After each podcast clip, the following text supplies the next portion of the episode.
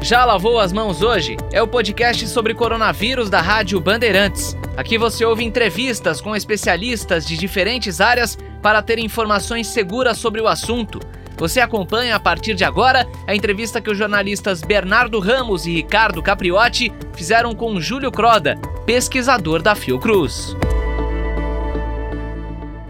Júlio, eu detesto esse termo lockdown, porque nem todo mundo entende. Né? Você fala com milhares de ouvintes aqui na Rádio Bandeirantes que não entendem o que é lockdown, né? A pessoa não tem obrigação de saber.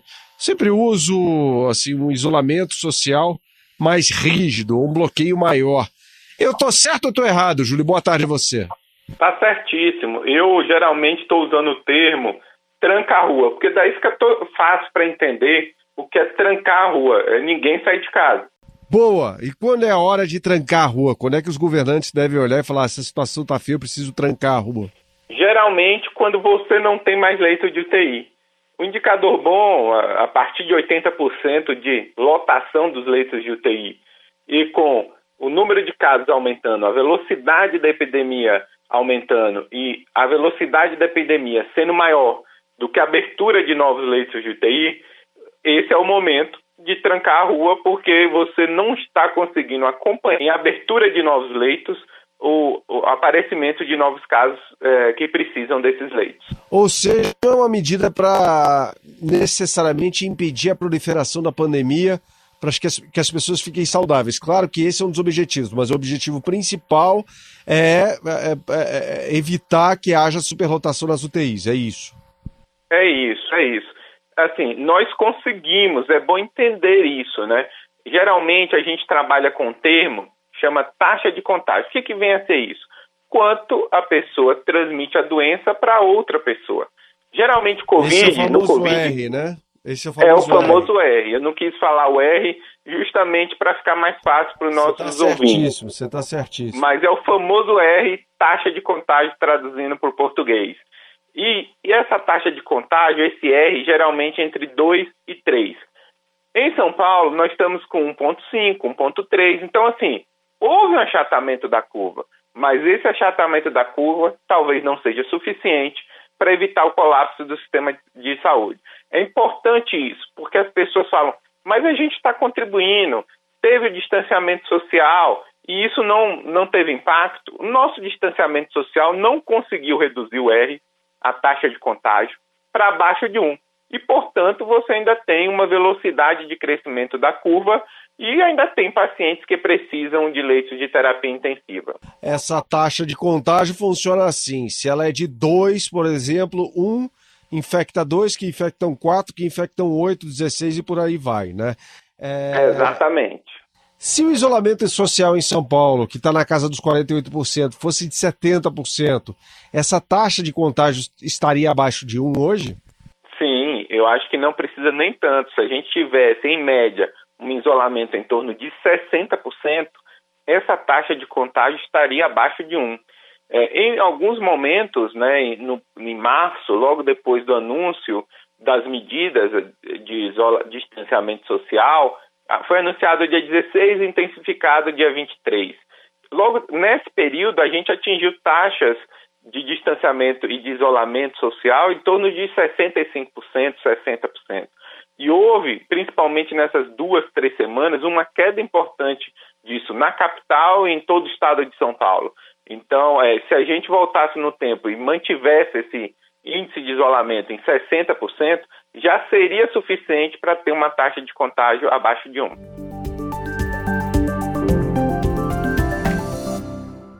Agora, Júlio, uh, a tendência, pelo que vocês estão observando aí, é essa, essa taxa é, aumentar ou pelo menos manter-se estabilizada ou é reduzir mesmo com a falta de o fechamento total do lockdown, só com isolamento social?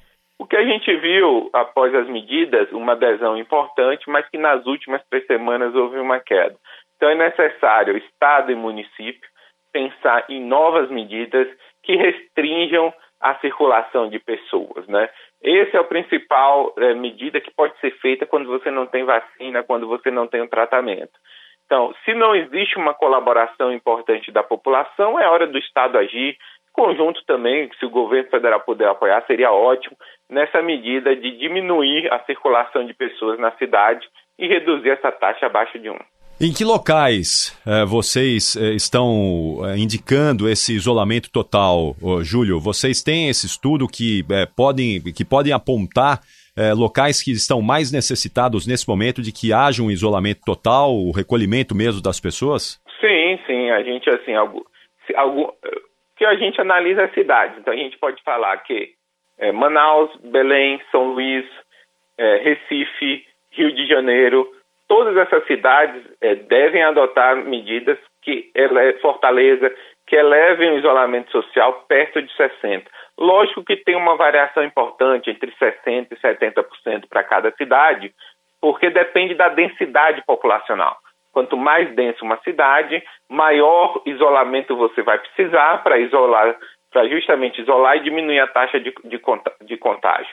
Então varia um pouco, algumas, alguns é, é, porcentagens para baixo para cima, mas é entre 60% e 70%.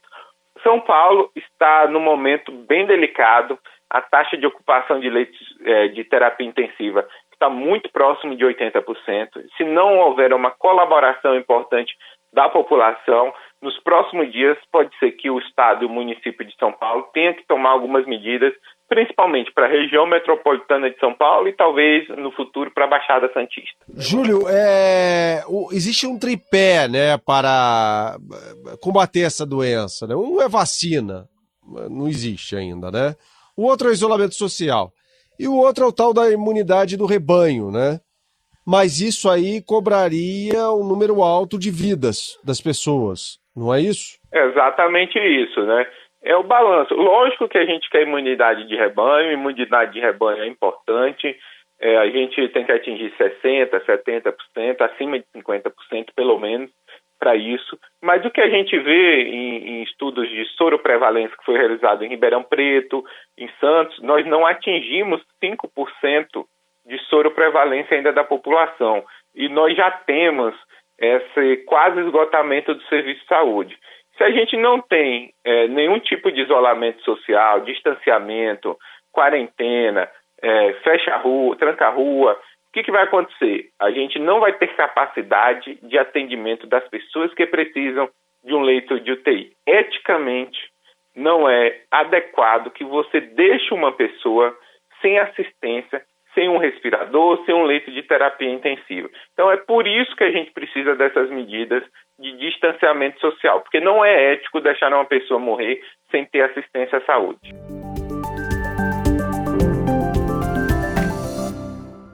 Depois que se obtém um número de. um número não, um percentual de 60% de adesão ao isolamento social, em quanto tempo é, é atingir essa taxa de contágio de menos de um? Geralmente você precisa de um tempo, né? é importante, uma, duas semanas de isolamento, 60% em média, e aí você vai ter repercussão em relação a isso depois de duas a três semanas, porque você tem um contato com as pessoas, depois de cinco dias você tem o aparecimento de sintomas, depois de uma semana essa pessoa pode dar entrada no estabelecimento de saúde e ocupar um leito de terapia intensiva por 14 dias. Então, entre duas e três semanas de isolamento com, acima de 60%, você vai ter um impacto em termos de diminuição de pessoas que precisam de leitos de terapia intensiva, diminuição do número de óbitos associado a esse isolamento que foi obtido há duas, três semanas atrás. Então, assim, é muito complexo e a gente viu que não é imediato que as ações de, de isolamento refletem no número de pessoas que vão para a UTI ou que vão a óbito. A gente viu isso na Itália, precisou algumas semanas para o indicador de óbitos reduzir e está numa curva descendente de redução de número de óbitos e, portanto, tendo leite suficiente para toda a população. Só para encerrar a minha parte, né? Ou seja, então depois com segurança de um mês, você começando a atingir esse percentual de 60%, depois de um mês dá para fazer então o abrandamento das restrições de isolamento social, né? Com certeza. Se você tem o que aconteceu no Brasil foi justamente isso. A gente não fez um distanciamento social adequado, nunca atingimos taxa de contágio abaixo de 1, Então, você sempre manteve um número importante de pacientes que necessitam de terapia intensiva, a internação é prolongada e esses leitos vão sendo ocupados. Então, a questão da saúde e economia que tem que ser discutida. Se você tem medidas adequadas no início, você pode ter uma flexibilização mais precoce. Mas se isso não ocorre, o impacto econômico é muito maior. Agora, ô Júlio, a, além do isolamento, do distanciamento, ou às vezes até mesmo do bloqueio, é, vocês, é, cientistas, médicos, vocês são unânimes em afirmar que também é preciso testar. E o Brasil não está testando. É, vai dar para sair disso só com isolamento, só com event eventuais bloqueios, sem testar? Com certeza não. É necessário ampliar. Nosso indicador de testagem para 1 milhão é muito ruim. Perdemos para países aqui da América do Sul, por exemplo. Então, por que, que é importante testar? Porque a, a, doença é tão dinâmica que você tem que conhecer onde é está ocorrendo os casos, você tem que entender em parte quantas pessoas já adquiriram para criar essa imunidade de rebanho, quantas medidas de isolamento é, e de flexibilização vão ser necessárias no futuro e as medidas de isolamento da, do, da pessoa com sintoma e dos seus contatos, ela se torna mais efetiva se a pessoa conhece o seu diagnóstico. Como a Covid tem uma manifestação muito ampla, inclusive pessoas assintomáticas podem transmitir a doença, quanto mais teste você faz, mais você ajuda ah, a gestão da saúde e as pessoas no isolamento dos, do caso e dos, dos contatos desse caso. Já lavou as mãos hoje? É o podcast sobre coronavírus da Rádio Bandeirantes. Você pode ouvir em todas as plataformas.